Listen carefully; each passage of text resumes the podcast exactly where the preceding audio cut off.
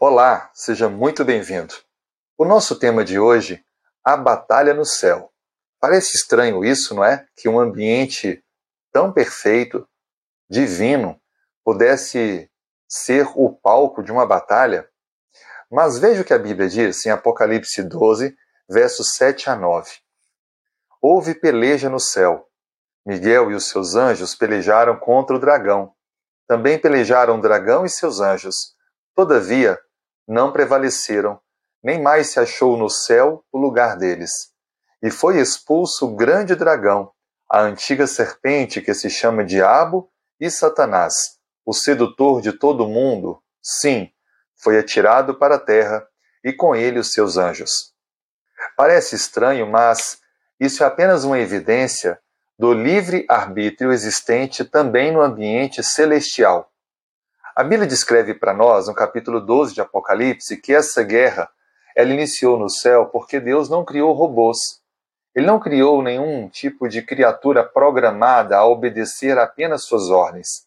Aliás, o livre arbítrio é uma prova de que nós podemos amar, porque para existir o amor é necessário existir a escolha de querer ou não amar, porque se não fosse assim, o amor não seria verdadeiro.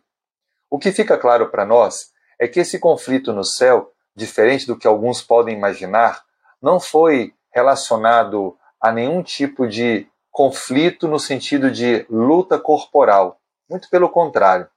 Mas um conflito de ideias entre alguém que queria se colocar no lugar de Deus, dizendo que poderia governar melhor do que Deus.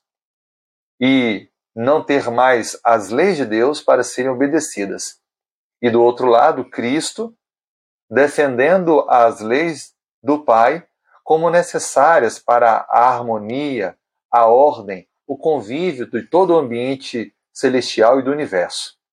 É claro que nessa batalha, Satanás, antes Lúcifer, um anjo muito destacado do céu, perdeu a batalha e ele foi expulso do ambiente celestial. Por isso que o poder de escolha ele está estritamente relacionado com a capacidade de amar e com a forma como Deus criou suas criaturas. O que fica claro para nós nesse, nestes versos é que Apocalipse 12 vai descrever o triunfo de Cristo no conflito. E essa é a boa notícia. Estar ao lado de Cristo é estar ao lado daquele, daqueles que querem vencer. O livre-arbítrio, portanto, é muito importante e deve ser usado com muito cuidado, para que possamos dar passos mais para perto de Cristo, que é o vencedor, ouvindo a sua voz, obedecendo a sua lei e decidindo amá-lo, porque ele nos amou primeiro, ao ponto de dar a sua vida em nosso lugar. Assim sendo, que nessa batalha que hoje está sendo travada aqui na terra, nós possamos permanecer ao lado daquele que já venceu no céu e tem poder para nos dar a vitória também aqui na terra. Confie nisso. Vamos orar? Senhor Deus, dê-nos forças para vencermos esse grande conflito. Não que a força esteja em nós, mas que a tua presença em nós possa nos dar condições de decidirmos estar do lado dos que vencerão, do lado da verdade. Que nossas atitudes decisões, escolhas possam ser coerentes com esse compromisso. Dirija-nos os passos, nos guie, nos abençoe. É a nossa oração. Em nome de Jesus. Amém.